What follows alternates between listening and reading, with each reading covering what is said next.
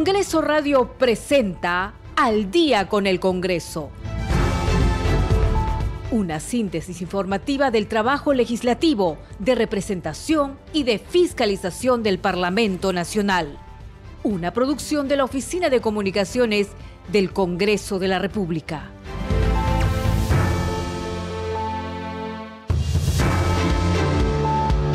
La noche con un minuto. ¿Cómo están? Bienvenidos al programa Al Día con el Congreso. Les saluda Danitza Palomino y estas son las principales noticias del Parlamento Nacional.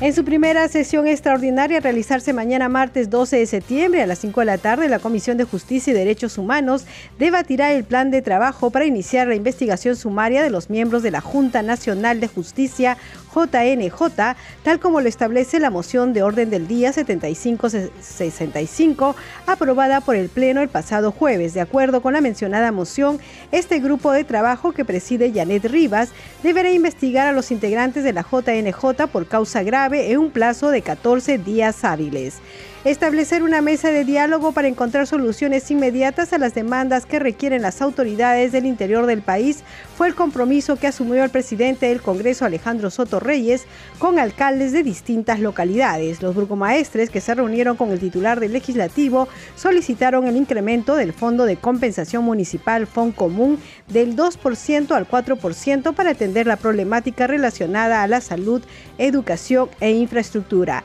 La Comisión de Constitución y Reglamento iniciará este martes 12 el debate del predictamen que propone la ley que delega en el Poder Ejecutivo la facultad de legislar en materias de seguridad ciudadana, gestión de riesgo de desastres, niño global, infraestructura social y calidad de proyectos. El Pleno del Congreso sesionará el miércoles 13 de septiembre a las 4 de la tarde. A dicha sesión acudirá el ministro de Defensa Jorge Chávez para responder un pliego interpelatorio de 12 preguntas relacionado a la muerte de cuatro soldados en una zona del Valle de los Ríos Apurímac, N y Mantaro, Braen, tras un enfrentamiento con narcoterroristas. 7 de la noche con 3 minutos, usted está escuchando al día con el Congreso. Bien, ¿cómo está? ¿Cómo le ha ido? ¿Qué tal su fin de semana? Esperamos que bien. Bueno, acá todos están emocionados porque mañana juega Perú. Nosotros vamos a estar informando al respecto también. Pero vamos con lo nuestro, con las actividades y el trabajo que se realiza en el Parlamento Nacional. Hay que decir que en su primera sesión extraordinaria, realizarse mañana martes 12 de septiembre a las 5 de la tarde, la Comisión de Justicia y Derechos Humanos debatirá el plan de trabajo para iniciar la investigación sumaria de los miembros de la Junta Nacional de Justicia, tal como lo establece la moción de orden del día 7565 aprobada por el Pleno el pasado jueves. De acuerdo con la mencionada moción, este grupo de trabajo que preside Janet Rivas deberá investigar a los integrantes de la JNJ por causa grave en un plazo de 14 días hábiles, conforme al artículo 157 de la Constitución y atención a los hechos expuestos en la parte considerativa de la moción presentada por la congresista Patricia Chirinos. En otras noticias, la Comisión de Relaciones Exteriores que preside el congresista Alejandro Aguinaga acordó exhortar a la Cancillería para que active los mecanismos diplomáticos pertinentes a fin de que el coordinador residente del sistema de las Naciones Unidas en el Perú, Igor Garafulik, sea retirado de nuestro país en forma inmediata. La congresista María del Carmen Alba hizo el pedido haciendo la aclaración de que la Constitución establece al Congreso la prerrogativa no solo de investigar a los organismos del Estado, sino removerlos, como en el caso de la Junta Nacional de Justicia ante falta grave. Alba Prieto sostuvo que el Congreso no vulnera el principio de separación de poderes al investigar a los miembros de la Junta Nacional de Justicia y pidió, pidió el retiro del referido funcionario. Vamos a escuchar al congresista Alejandro Aguinaga, presidente de esta comisión.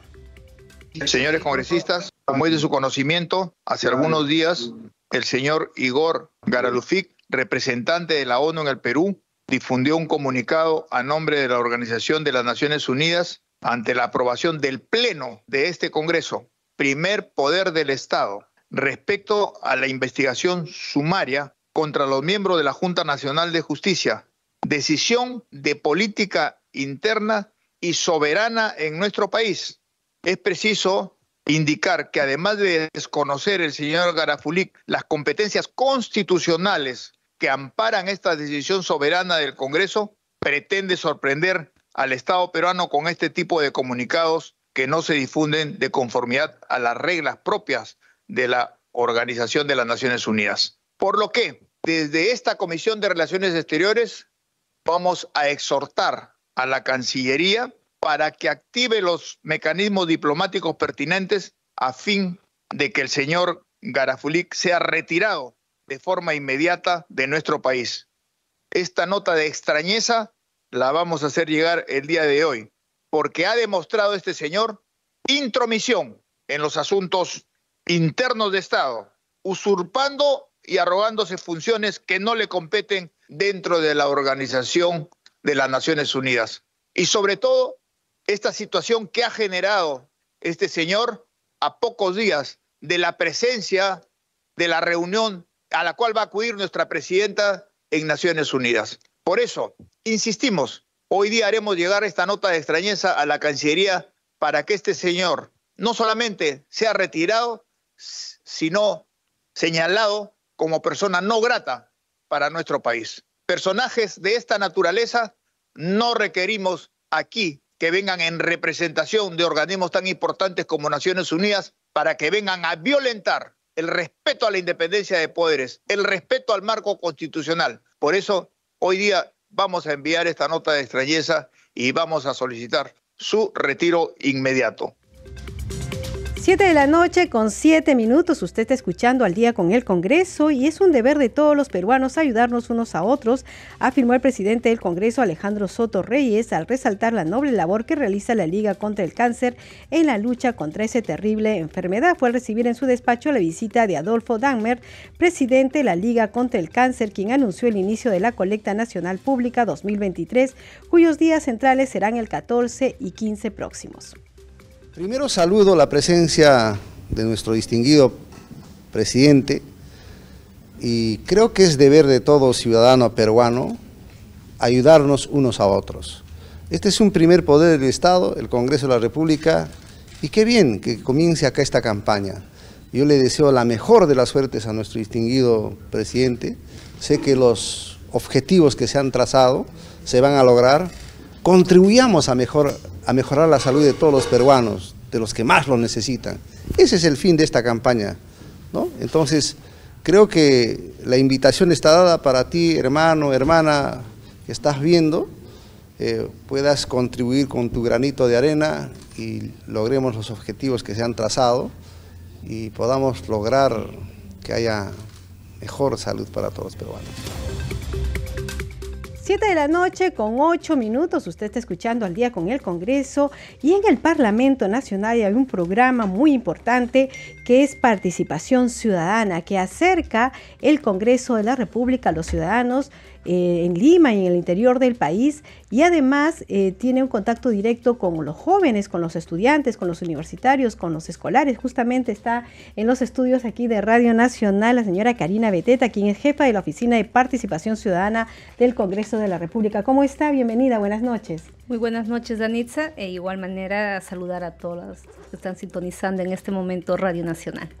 Sí, bueno, eh, tenemos entendido que hay actividades ya por el, programa Terrorismo Nunca Más, pero también hay otras actividades, el Día de la Democracia, y en fin, hay varios temas que queremos abordar con usted el día de hoy. Empezamos por lo de mañana. Mañana se realiza eh, una em, una muestra fotográfica denominada a 31 años de la captura del siglo del cabecilla terrorista de Sendero Luminoso Abimael Guzmán y esto se va a realizar, esta ceremonia, en la Plaza Bolívar, del sede del Congreso de la República y entendemos que van a tener acceso todos los ciudadanos que deseen participar, ¿verdad? Sí, eh, primero te agradezco por esta invitación, lo cual nos permite poder informar a los ciudadanos eh, qué es lo que hace la Oficina de Participación Ciudadana. Nosotros tenemos 15 programas muy importantes, todos ellos son informativos y también formativos. Dentro de ello tenemos el programa Terrorismo Nunca Más, de lo cual eh, permítame eh, informarles que hemos venido realizando eventos previos a la celebración que creo todos los peruanos. El día de mañana vamos a celebrar la captura del genocida Abimael Guzmán. Entonces, ¿qué noticia más importante para todos los peruanos aquella época, no hace 31 años, cuando nos informaron de la captura de este terrorista? Previo a ellos, nosotros en la Oficina de Participación Ciudadana hemos tenido las exposiciones fotográficas en el Congreso de la República el 4 y 5 de septiembre. Luego hemos estado en el Boulevard del Distrito de Magdalena el 6 y 7. De la misma manera hemos estado en Tarata el 8 y 9. Y eh, el día de mañana en la Plaza Bolívar eh, la ceremonia desde las 9 de la mañana hasta las 5 de la tarde, lo cual invito a todos los ciudadanos que puedan asistir de manera libre para que puedan ser parte de esta festividad eh, como peruanos de la captura de Abimael. Asimismo, a las 12 y 30 también va a haber una exposición fotográfica en el LUM, que eh, también está dentro de las celebraciones por este aniversario, 31 años de la captura de Abimael Guzmán. Y también decirles que, por ejemplo, va a ser muy importante porque en esta ocasión van a tener la oportunidad de ser informados eh, todas las líneas de tiempo para dar con la captura de Abimael. Van a estar las, fotografías y adicionalmente a ello, en un trabajo coordinado con la DIRCOTE, ellos han preparado un material visual que va a ser de acceso al público con a través de los eh, visores eh, para poder ver la realidad virtual de lo que fue el terrorismo. ¿no? Entonces creo como peruanos estamos en la obligación de no olvidar eh, todo lo que hizo el terrorismo en contra de todos los peruanos. No solamente, eh, digamos, los daños materiales, sino los daños eh, que se hizo a las personas, que son muchas víctimas que ha quedado como consecuencia. Mucha gente ha tenido que emigrar de las regiones hacia la capital o algunos peor aún han tenido que salir del país, ¿no? Entonces no, fue, no fueron épocas muy buenas para, para todos los peruanos, entonces eh, lo que ha ocurrido nosotros no podemos olvidar y lo que tratamos es a través del programa Terrorismo Nunca Más, contarle la historia, que ellos puedan tener la verdad de los hechos y asimismo que esto no se vuelva a repetir, ¿no? inculcar valores de paz. Claro, y hay que decir también que hay dos protagonistas en realidad de, de las personas eh, tanto afectadas, porque está Vanessa con ustedes, ¿verdad? Que trabaja en, participación ciudadana, la niña que fue afectada en, en, este, en Tarata. Y también está eh, a quien conocemos todos por Gaviota, la verdad en este momento no me acuerdo su nombre, pero ella fue la que Ana estuvo. Cecilia Garzón. Ana Cecilia Garzón, que estuvo en las afueras de la casa de Abimael Guzmán haciendo esta guardia y que hizo posible, junto con el GEIN, la captura de Abimael Guzmán. ¿no? Ellos cuentan estos testimonios cuando se da la oportunidad de hablar con la ciudadanía, ¿verdad? Sí, eh, nosotros a través del programa Terrorismo Nunca Más, no solamente vamos a tener en esta oportunidad esta actividad, sino permanentemente se llega a diversos colegios, institutos y en la población y lo que tenemos nos, para nosotros es un lujo poder contar con una héroe, ¿no? que es Ana Cecilia Garzón, más conocida como Gaviota, eh, que nos pueda contar los hechos como ocurrieron, ¿no? Entonces, y de la misma manera, una de las víctimas afectadas que fue Vanessa, justamente en Tarata, que ella estuvo el día de la presentación, recordar momentos tan difíciles como ella dice, tenía cinco años en esa época dentro de la inocencia, porque su mamá vendía en ese lugar, eh, tenía un puesto, y lamentablemente ser testigo de toda esa masacre insana, y por ello es de que nosotros como peruanos no podemos olvidarnos de esa insanía de un grupo liderado por Abimael, que el, para ellos matar era normal. ¿no? Entonces creo nosotros no podemos seguir en esa misma línea. Entonces nuestros eh, jóvenes que no han vivido esa época de terror tienen que conocer la verdad y aprender de todo ello y, no volver a repetir. ¿no? Entonces, esa es la idea que a través del programa Terrorismo Nunca Más queremos llegar hacia los ciudadanos que conozcan la verdad. También eh, aprovechar, eh, digamos, de, esta, de este evento que nosotros consideramos es una fiesta para todos los peruanos, eh, porque desde la captura, que hay que reconocer que hubo un gobierno que tuvo las cosas claras de apoyar a profesionales como son los del GEIN, de poderle brindarle todas las facilidades y darle la capacidad para que ellos puedan armar sus estrategias. Por ejemplo el caso de Benedicto Jiménez, que lamentablemente por ciertas cosas eh, ajenas a esta, labor tan importante, eh, no pueda quizás estar en este momento contándonos la historia cómo fue que, hicieron todo un trabajo pues articulado, ¿no? No solamente de días, no pasaron meses, dejaron a toda la familia y realmente cada uno de esos integrantes merece nuestro reconocimiento. En la lucha para la pacificación hubo la voluntad del gobierno del presidente Alberto Fujimori, tenemos a la policía, tenemos a los ronderos, tenemos a las Fuerzas Armadas, también un rol muy importante cumplió las iglesias evangélicas, que también por esa insanía de, Abimael Guzmán, muchos perdieron la vida, ¿no? Entonces, esa, esa historia es la que no tenemos que olvidarnos. Claro, demasiadas muertes, ¿no? Y, aún en ciudades eh, como Ayacucho, en lugares así, hay mucho, mucho dolor todavía, ¿no? hay dolor y, aquí hay una deuda también. Tenemos que reconocer que como Estado tenemos que seguir eh, curando esas, esas heridas que dejó esta insanía terrorista y comprometernos a que podamos eh, mejorar, ¿no? Mejorar no solamente informando, sino también teniendo ellos el acceso de mejores oportunidades. Yo en Huánuco recuerdo claramente cuando se volaban, por ejemplo, las torres de luz, nos quedamos en toda la oscuridad o volaban los puentes, ya no había acceso, entonces había escasez de productos, una serie de, cosas que hemos vivido en esa época y obviamente no queremos que nuestros hijos, que nuestros nietos eh, vuelvan a repetir esa, esa historia eh, que fue nefasta para todos los peruanos. Y, la educación es muy importante, como usted le dice, ¿no? La información y también la, educación, ¿no? Para que no, no puedan ser este, eh, engañados, ¿no? Estafados o, correr tras una ideología que simplemente trajo muerte, ¿no? Muerte, por eso digo, ¿no? Eh, mucha insanía, porque ¿qué culpa tenía un niño que posiblemente el papá era dirigente, mataban a toda la familia.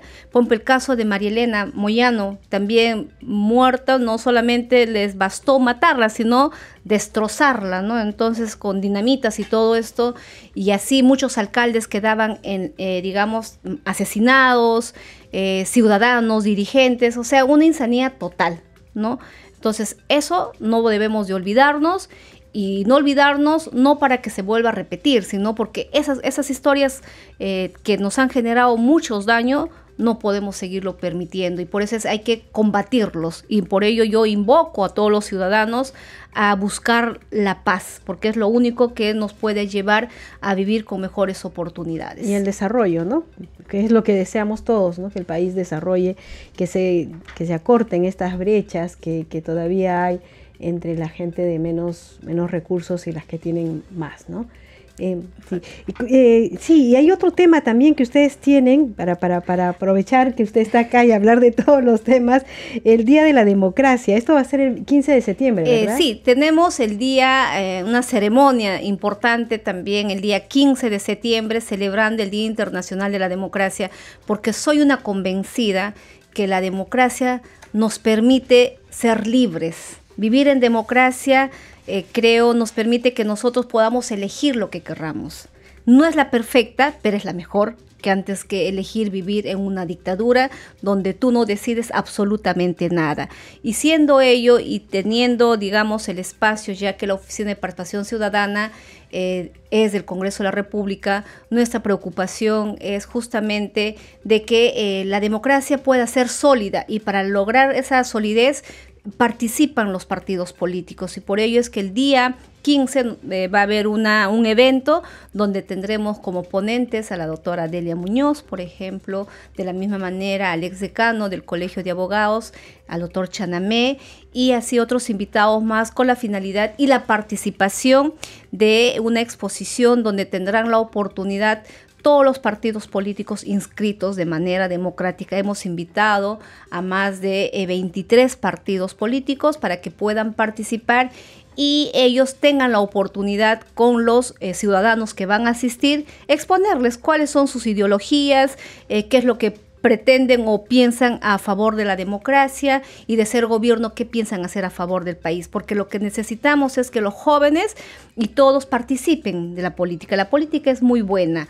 Lo malo a veces son los politiqueros que generan eh, mucha, eh, digamos, desconfianza pierden las esperanzas de tener un Perú y un futuro mejor. Pero es la oportunidad. No te quedes en la zona de, tu, de confort, de la crítica, sino también apostemos y, y preséntense a ser candidatos, ya sea los gobiernos regionales, las municipalidades o como congresistas. ¿no? Entonces, ese es el objetivo por la cual estamos haciendo este evento, para que los ciudadanos tengan la oportunidad de decidir eh, a qué partido inscribirse. ¿no? Entonces lo invitamos también a los ciudadanos que nos acompañen en esta celebración por el Día Internacional de la Democracia, que será en la Plaza Bolívar del Congreso de la República. Usted decía que los jóvenes vayan, y justamente hay programas para los jóvenes, Parlamento Universitario, Parlamento eh, para los escolares, Parlamento Escolar, y también dirigido a las mujeres. Y es que la idea, entiendo, es que los jóvenes eh, se empapen de todo lo que es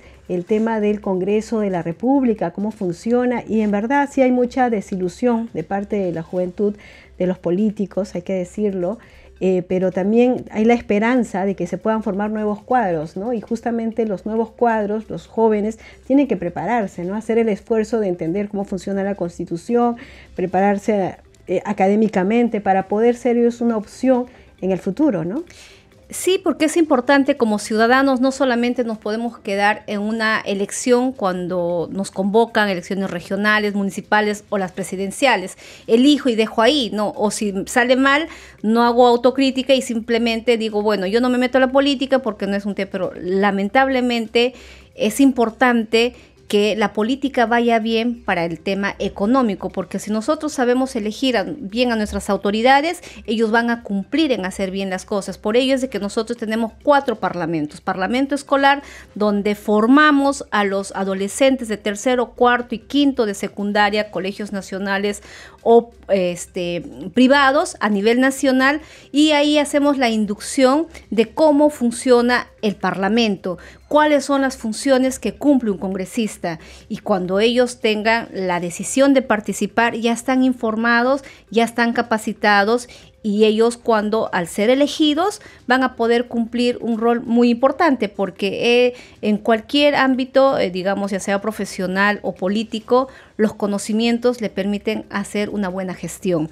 Y asimismo tenemos el Parlamento Joven que está dirigido a todos los ciudadanos de 18 a 29 años que también hacen la misma réplica de eh, los roles que cumple un congresista, cómo elaborar un proyecto de ley, cómo cumplir la función de fiscalización, cómo cumple la función de representación, el control político. Entonces, eh, lo que buscamos a través de estos parlamentos es que el Congreso se renueva no solamente por rostros, sino también con actitudes de las personas que vayan a representarnos.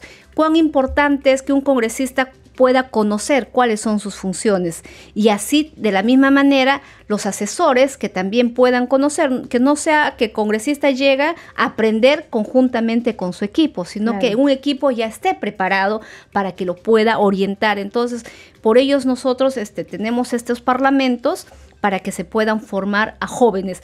Tenemos el Parlamento Universitario, que va dirigido a todos los universitarios, como también de los institutos, y hacemos esta misma réplica. Entonces, ellos, una vez que eh, es la misma vivencia que hace un congresista. Por tres días ellos son congresistas. nosotros lo hemos visto por Palacio Legislativo, con, sus medallas, claro, y hemos entrevistado incluso en, la radio a quien ha sido elegido presidente, secretario, y han hecho simulación de proyectos de ley, lo han sustentado, entonces uno los escucha y realmente tiene esperanza, ¿no? Así es. Y, y por ejemplo, también es importante que más mujeres participen en política. Entonces, por ello tenemos el Parlamento Mujer que va dirigido a todas las mujeres mayores de 18 años, no hay límites para que puedan participar y ellas también eh, puedan estar representando a sus regiones, pero preparadas porque las mujeres no deben de ser incluidas en una lista solamente por la condición de mujer, sino porque están preparadas, están capacitadas y puedan hacer una buena y excelente gestión. Tienen las competencias necesarias. Totalmente de acuerdo. Entonces, eh, en estos momentos estamos en dos convocatorias. Parlamento Joven que culmina a, fin de, a fines de septiembre, que es a nivel nacional. Así es que invitamos a todos los jóvenes de Lambayeque. ¿Cómo toman contacto con, ustedes? Este, bueno, en el portal del, digamos, eh, tenemos nosotros la Oficina de Participación Ciudadana, eh, en las redes, ellos se inscriben porque es la convocatoria que se ha lanzado. Entonces, presionan, dan el link a la convocatoria y dependiendo de la región a la cual pertenecen, se inscriben en esa región, luego hay una selección y hay la capacitación más o menos virtual de un mes y dan un examen y los que aprueban el examen quedan seleccionados. El mismo procedimiento es con Parlamento Mujer, entonces también culmina a fines de septiembre. Para nosotros es una alegría, por ejemplo, y en especial para mí, de poder ver a los jóvenes eh, no solamente el entusiasmo, la voluntad y la convicción de querer participar, sino su misma preparación y, y ahora que ellos han cumplido el rol de ser congresistas, si bien es cierto, es una simulación, pero ellos están tomando protagonista, por, protagonismo en las luchas de cada uno de sus regiones y los llamamos ahora, ellos son nuestros embajadores. ¿Y qué rol cumplen luego de la preparación?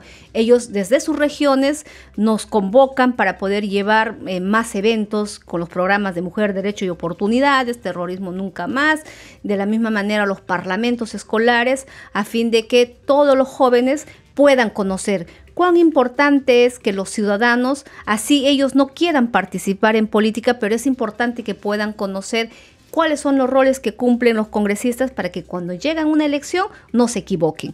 No confundan que los congresistas eh, hacen obras, los congresistas no hacen obras. Entonces, pero a través de su función de representación sí pueden ayudar a gestionar ah, determinadas obras a favor de sus pueblos, pero eso en coordinación con los alcaldes. Y a través de la, de la función de fiscalización hacen el equilibrio para que ni el gobernador, ni el alcalde, ni el gobierno central puedan, eh, digamos, tener carta libre para hacer lo que le venga en gana con los recursos, ¿no? por eso hay una muchas fiscalización, ¿no?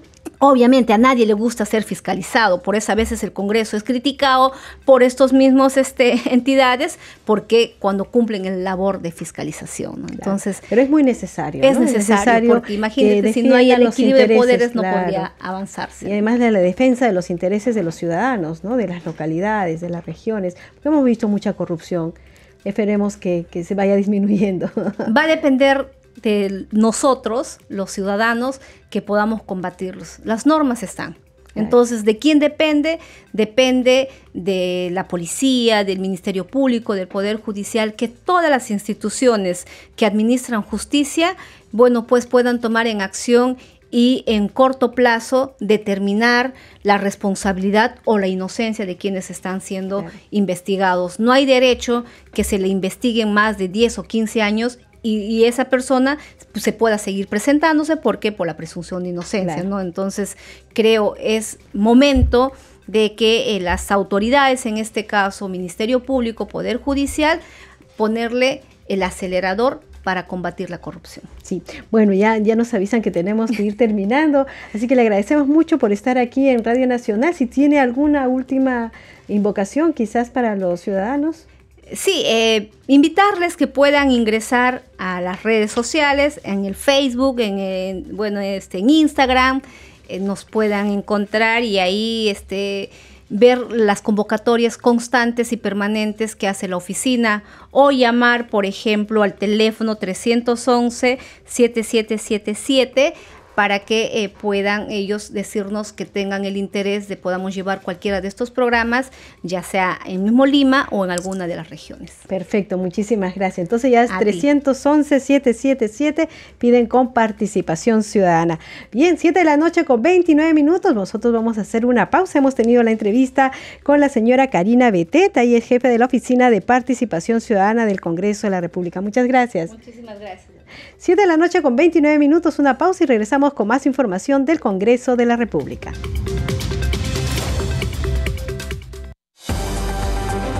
Segundo a segundo, las noticias como son, nuestros titulares. Son las 7 de la noche 29 minutos, 7 y 29, con una inversión de 486 millones de soles el Ministerio de Defensa está realizando el mantenimiento de maquinaria para hacer frente a eventuales impactos del fenómeno El Niño. El Procurador General del Estado, Daniel Soria, solicitó el inicio de diligencias preliminares contra el congresista David Jiménez Heredia por la presunta comisión del delito de peculado. La expectativa de inflación a 12 meses cayó de 3,57% en julio a 3,36% en agosto del 2023, la tasa más baja de los dos últimos años, informó el Banco Central de Reservas. El Ministerio de Desarrollo Agrario y Riego dio a conocer la implementación del Seguro Agrícola Catastrófico para la campaña agrícola 2023-2024, que dará cobertura a más de 1,6 millones de hectáreas de cultivos en las 24 regiones del país. El Instituto Nacional Penitenciario lanzó un nuevo proceso de admisión para llevar el curso en Seguridad Penitenciaria 2023 dirigido a jóvenes entre 20 y 26 años de todo el país que deseen convertirse en agentes penitenciarios. Son las 7 de la noche 31 minutos, 7 y 31. Hasta aquí las noticias en Radio Nacional, la primera radio del Perú. Seguimos luego con Danitza Palomino y Al día con el Congreso.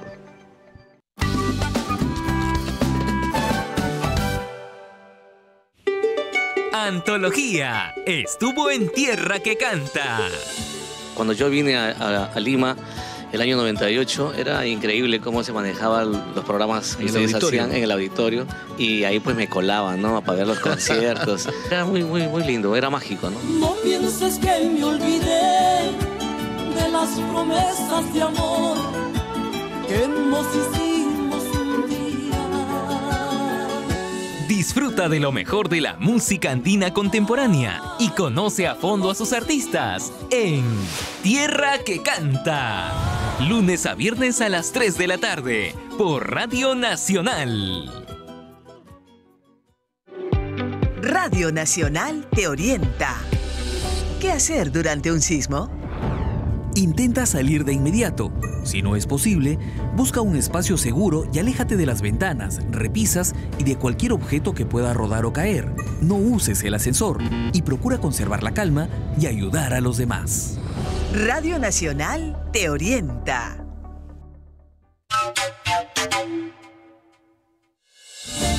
Cuatro suyos. La voz de las regiones se hace escuchar. Elsa Merma, Nación Ana, Espinar, Cusco. Nosotros nos sentimos también olvidados por parte de los medios de comunicación, pero aquí estamos nosotros desde los pueblos originarios y cuando nos dan estos espacios nos sentimos que nos escuchan todavía. Cuatro suyos. La integración de las regiones un puente de comunicación para estar más juntos. Lunes a viernes por la mañana, a las 11, por Radio Nacional. En Tacna, Ciudad Heroica, Escucha Nacional 99.9 FM. Nacional. Radio Nacional se escucha y también se ve. Porque ahora salimos en directo por YouTube. Búscanos en YouTube como Radio Nacional o arroba Radio Nacional del Perú. Suscríbete gratis y no te pierdas nuestras transmisiones en vivo. ¿Cómo están? Bienvenidos. Es una banda además que me encanta. Muy buenas tardes. Va para ustedes, amigos. Nos vemos en el YouTube de Radio Nacional. El decálogo de Petrospectiva. No se dice. ¿Sabes qué? Vete. Se dice. Olvida mi nombre, mi cara, La música del recuerdo sabe. Disfrútala en Petrospectiva. Sábados a las 3 de la tarde por Radio Nacional.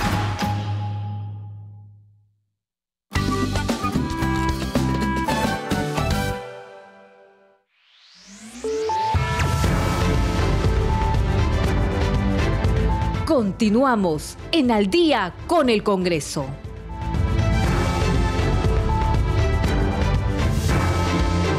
Siete de la noche con 34 minutos. Bienvenidos a la segunda media hora del programa Al Día con el Congreso. Los estamos acompañando aquí en Radio Nacional. Rafael Cifuentes en los controles, Fernando Pecho en la transmisión streaming por YouTube y Danitza Palomino en la conducción. Vamos con los titulares.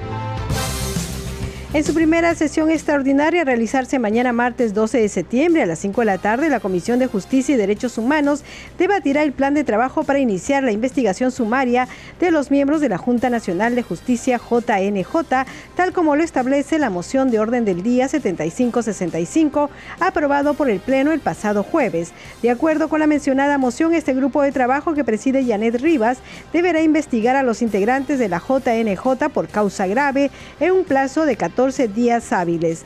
Establecer una mesa de diálogo para encontrar soluciones inmediatas a las demandas que requieren las autoridades del interior del país fue el compromiso que asumió el presidente del Congreso Alejandro Soto con alcaldes de distintas localidades. Los burgomaestres que se reunieron con el titular del legislativo solicitaron el incremento del fondo de compensación municipal FON común del 2 al 4% para atender la problemática relacionada a salud, educación e infraestructura.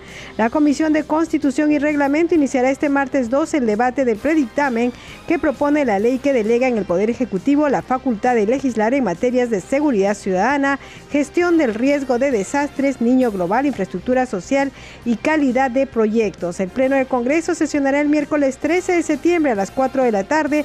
A dicha sesión acudirá el ministro de Defensa Jorge Chávez para responder un pliego interpelatorio de 12 preguntas relacionado a la muerte de cuatro soldados en una zona del Valle de los Ríos Apurímac en Imantaro Brae tras un enfrentamiento con narcoterroristas. 7 de la noche con 36 minutos, usted está escuchando al día con el Congreso. Bien, y vamos con más información ante la problemática que atraviesan los pescadores industriales de todo el país.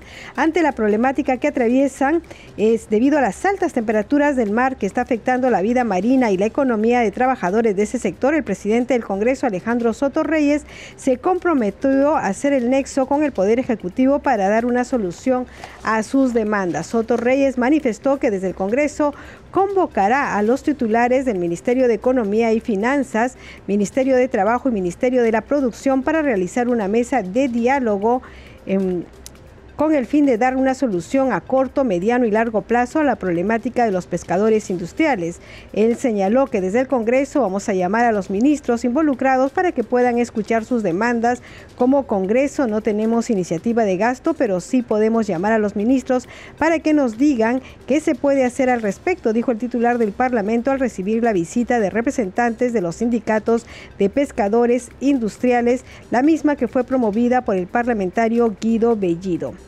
7 de la noche con 37 minutos. Usted está escuchando al día con el Congreso y vamos a ir con más información. Hay que decir que hoy día ha sesionado la Comisión de Ciencia y Tecnología. Vamos con la nota. En la Comisión de Ciencia y Tecnología presidida por el congresista Carlos Ceballos, jóvenes de diversas universidades presentaron un aplicativo digital diseñado como botón de pánico que tiene como objetivo alertar diversas incidencias, asaltos, acoso sexual, extorsión y accidentes con el fin de contribuir a la lucha contra la criminalidad e inseguridad ciudadana. Esta app se descarga gratuitamente para celulares. Fue expuesta en un nuevo segmento implementado por este grupo de trabajo que tiene como propósito la difusión del conocimiento científico peruano.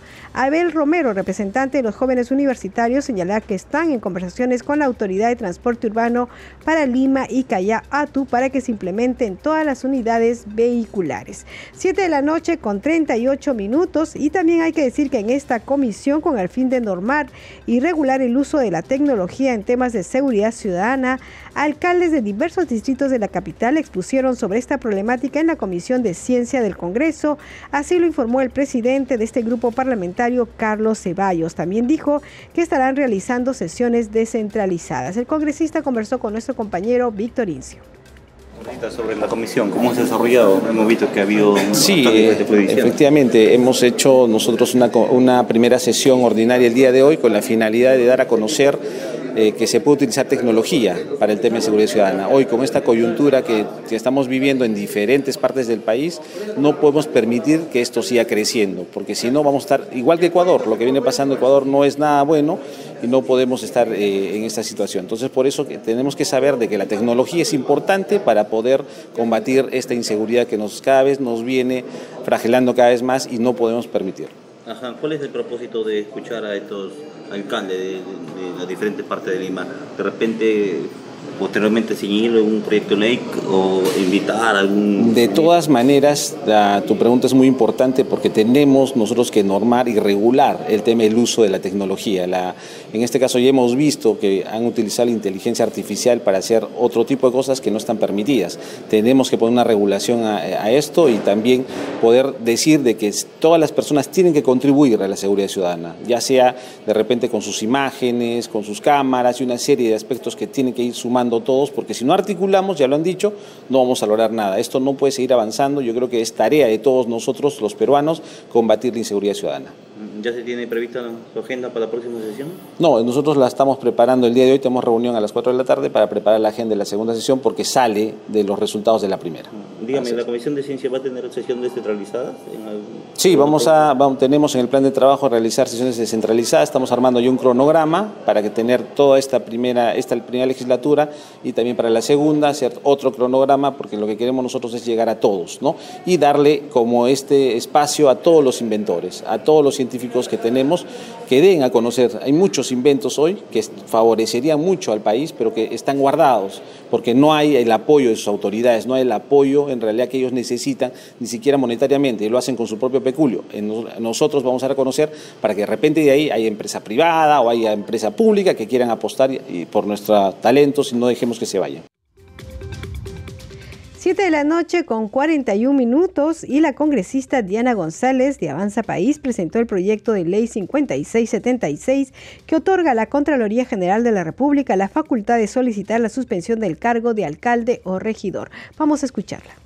El objetivo de, este proyecto es eh, establecer expresamente el procedimiento de suspensión de las autoridades municipales, tanto alcaldes como regidores, a fin de garantizar el derecho del debido proceso, una vez más eh, generando predictibilidad y seguridad jurídica. Y de hecho también me gustaría mencionar algo importante aquí, que eh, vamos a reducir el margen de interpretación, el margen de discrecionalidad en los procedimientos de suspensión y esto una vez más va a permitir optimizar el principio de una buena administración sin afectar la continuidad de la gestión municipal.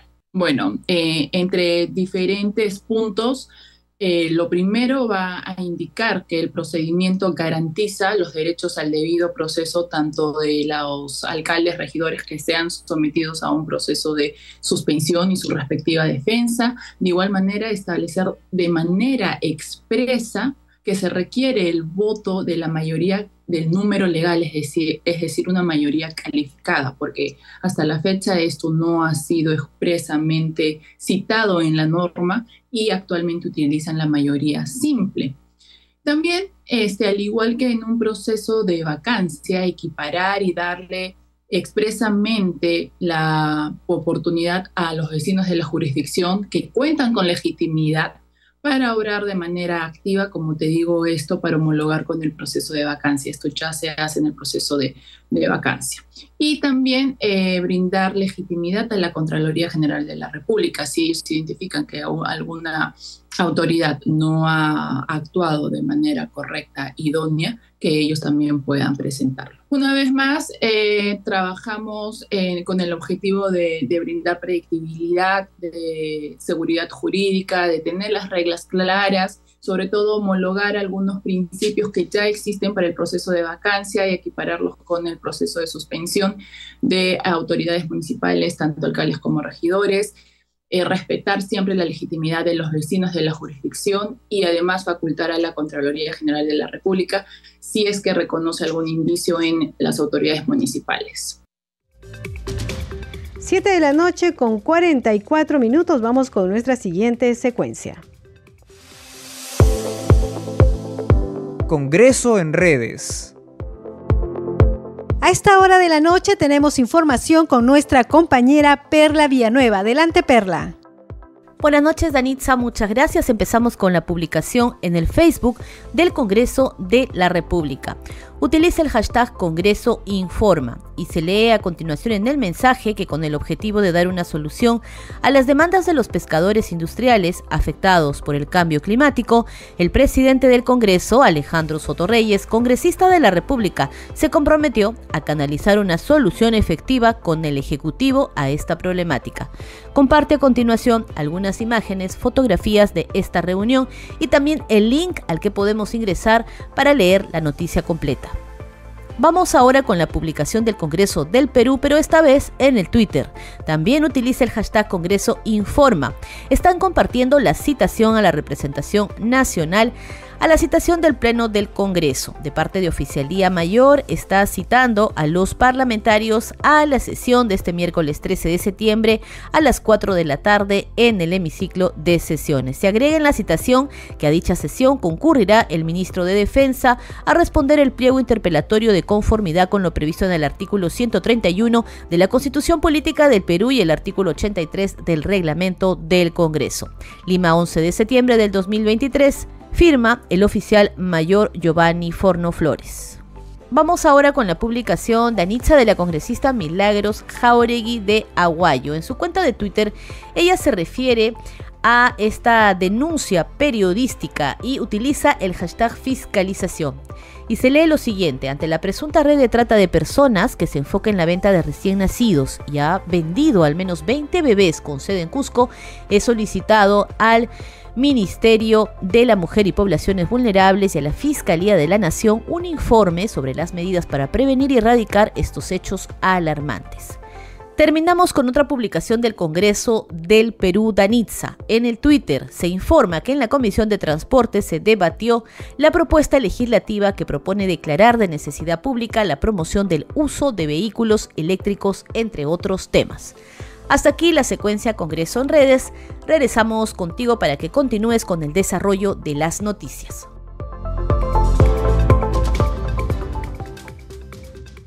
7 de la noche con 46 minutos y hasta hace unos instantes ha sesionado la Comisión de Ética, ha visto importantes temas y justamente el presidente de esta comisión, el congresista Diego Bazán, ha dado conferencia de prensa y ha señalado lo siguiente, que el plazo de investigación para el informe de la denuncia constitucional contra la parlamentaria María Cordero Yontay por los delitos de cohecho pasivo impropio y concusión en agravio del Estado tendrá un aproximado de dos semanas.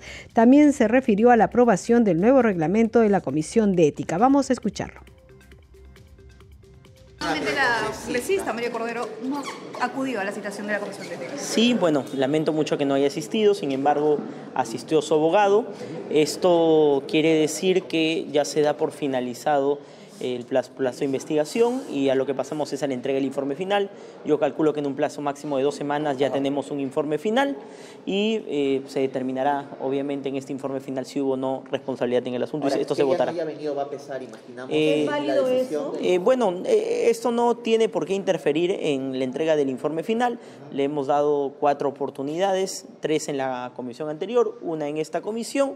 Eh, por lo tanto ya pasamos, y hay que entender también que ha enviado a su abogado, quien ha hecho, eh, ha entregado sus alegatos. Pero sí influye en el juicio final que se va a tener dentro del de el informe, ¿no? Por el juicio de valor, Imaginamos. bueno, eh, no sé los, los motivos. Ah, finalmente, si es aprobado algún informe final, va a tener otra instancia en la cual va a poder tener derecho a la defensa. ¿no? El señor que, bueno, que ha alegado que fue humillado con la congresista, quien se le recortó el sueldo, eh, ¿ha presentado las pruebas con tu... Le hemos, le hemos solicitado que haga llegar las pruebas. Eh, obviamente no solo es el único punto que vamos a valorar, sabemos que existen audios que involucran la participación, pero obviamente todos esos hechos se van a valorar. ¿Puede ser desaforada ella por esto? El procedimiento por la Comisión de Ética no conduce al desafuero, eso hay que recordarlo. Sin embargo, también hay que recordar que existe un procedimiento hoy en la Subcomisión de Acusaciones Constitucionales que podría determinar eh, ese fin. ¿Cuánto tiempo se va a demorar en el informe final? Eh, nosotros nos vamos a demorar dos semanas máximo. Otro tema importante es que hoy se aprobó el nuevo reglamento de la Comisión de Ética que recortan los plazos. Ya no van a durar seis meses, sino ahora máximo tres meses todos los plazos. Hemos agregado un punto importante que es el tema de flagrancia para que el proceso no dure más de 15 días o dos semanas en la Comisión de Ética y pase directamente a votación del Pleno. Eso no es retroactivo, es decir, no se va a utilizar en los casos. No va a ser retroactivo, sin embargo hay el compromiso de nuestra parte de que duren máximo también tres meses los procesos que ya están en camino, no retrasarlos.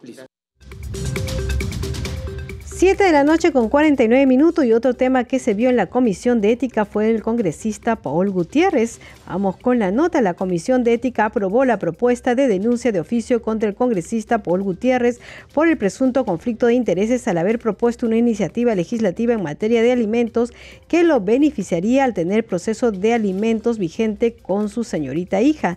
En la sustentación se dijo que se va a evaluar en la etapa de indagación si se exime de responsabilidad al congresista por el hecho de retirar su proyecto de ley. Vamos justamente con parte de la sesión.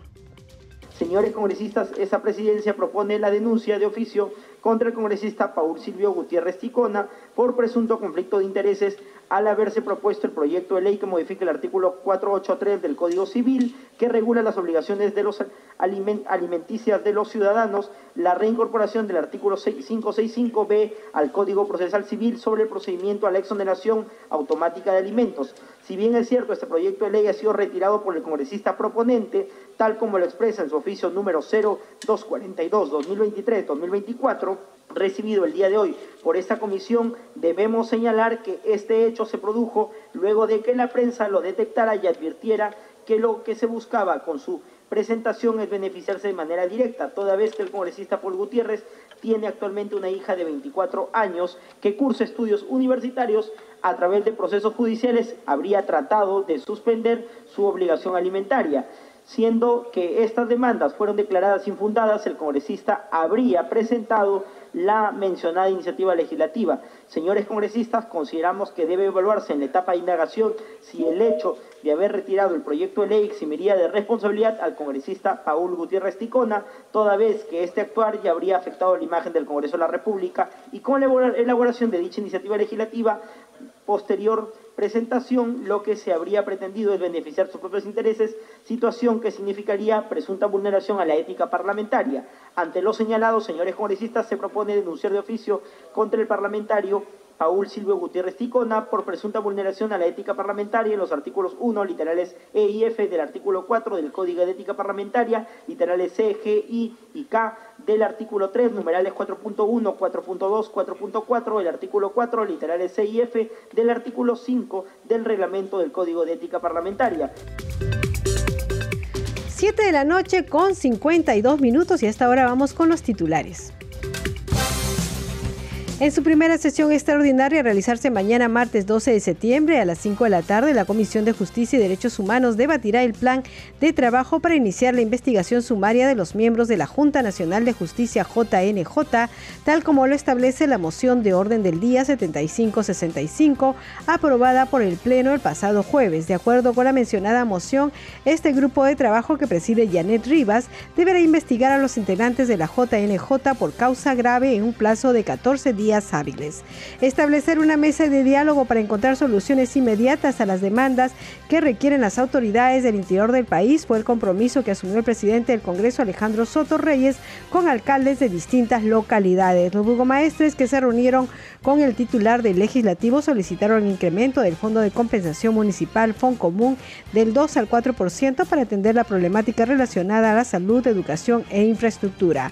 La Comisión de Constitución y Reglamento iniciará este martes 2 el debate del predictamen que propone la ley que delega en el Poder Ejecutivo la facultad de legislar en materias de seguridad ciudadana, gestión del riesgo de desastres, niño global, infraestructura social y calidad de proyectos. El Pleno del Congreso sesionará el miércoles 13 de septiembre a las 4 de la tarde. A dicha sesión acudirá el ministro de Defensa Jorge Chávez para responder un pliego interpelatorio de 12 preguntas relacionado a la muerte de cuatro soldados en una zona del Valle de los Ríos Apurímac en Imantaro, Braen, tras un enfrentamiento con narcoterroristas. 7 de la noche con 54 minutos. Usted está escuchando al día con el Congreso.